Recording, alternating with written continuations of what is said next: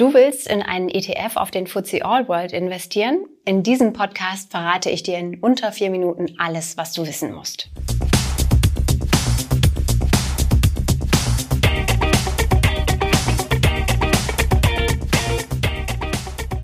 Der FTSE All World ist einer der Standardindizes für den globalen Aktienmarkt. Anders als der MSCI World bildet er sowohl Industrie- als auch Schwellenländer ab. Damit ist er eher vergleichbar mit dem MSCI Acqui Index. Insgesamt enthält der FTSE All World fast 4000 Large- und Mid-Caps, also große und mittelgroße Aktiengesellschaften. Sie stammen aus fast 50 verschiedenen Ländern. Den größten Anteil dabei machen die USA aus. Sie liegen bei etwa 58 Prozent. China als größtes Schwellenland im Index kommt auf etwa 3 Prozent. Der FTSE All World ist extrem breit gestreut. Die zehn größten Unternehmen machen nur etwa 16 Prozent aus. Zum Vergleich, beim DAX machen die Top 10 mehr als die Hälfte aus.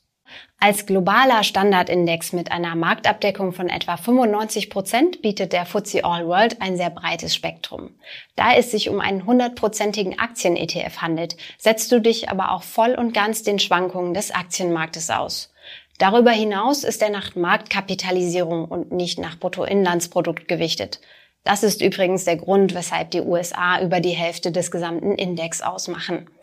Wem das ein zu großes Klumpenrisiko darstellt, der wählt lieber ein BIP-gewichtetes Portfolio aus. Aktuell existieren nur zwei ETFs auf den FTSE All World. Sie gehören trotzdem zu den Standard-ETFs in vielen Portfolios. Es gibt sowohl eine ausschüttende als auch eine tesorierende Variante.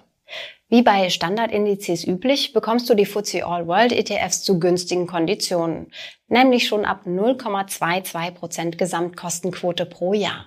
Damit gehören sie zu den eher preisgünstigen Welt-ETFs am Markt. Das Angebot an FTSE All World ETFs ist nicht sehr breit. Während fast alle großen ETF-Anbieter mit MSCI zusammenarbeiten, greift nur der US-Vermögensverwalter Vanguard auf FTSE zurück. Für dich macht das aber keinen Unterschied, da sich die Indizes von FTSE und MSCI nur marginal unterscheiden und auch die Performance sehr ähnlich ausfällt. Was ist unser Fazit? Der FTSE All World lässt sich perfekt als einfache All-in-One-Lösung für das ETF-Portfolio nutzen. Du kommst aber nicht um weitere ETFs herum, wenn du einzelne Regionen des Weltaktienmarktes anders gewichten möchtest und zum Beispiel den Anteil von Unternehmen aus Schwellenländern in deinem Portfolio vergrößern willst. Wer eine einfache und transparente Lösung sucht, um Geld in Aktien anzulegen, für den ist der FTSE All World super. Denn damit investierst du so breit diversifiziert wie mit nahezu keinem anderen Produkt. Anders gesagt, er ist perfekt für alle, die sich lieber um andere Dinge kümmern als um aktives Portfolio-Management. Und ganz unter uns, Faulpelze fahren nicht selten bessere Renditen ein als die, die ständig am Markt aktiv sind. Du möchtest noch mehr über den FTSE All World erfahren und den richtigen ETF finden? Unser Anlageleitfaden zeigt dir immer aktuell das gesamte ETF-Angebot auf den Weltindex. Du kannst die Suchergebnisse unter anderem nach TEA sortieren und dir die besten Sparpläne herauspicken. Viel Spaß beim Recherchieren!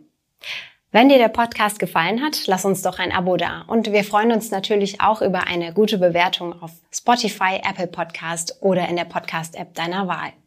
Vielen Dank an Anja für die Redaktion, Kia fürs Fact-Checking und Johannes für die Post. Du hörst Just ETF, den Podcast mit mir, Susanne. Dir viel Erfolg beim Anlegen und bis zum nächsten Mal.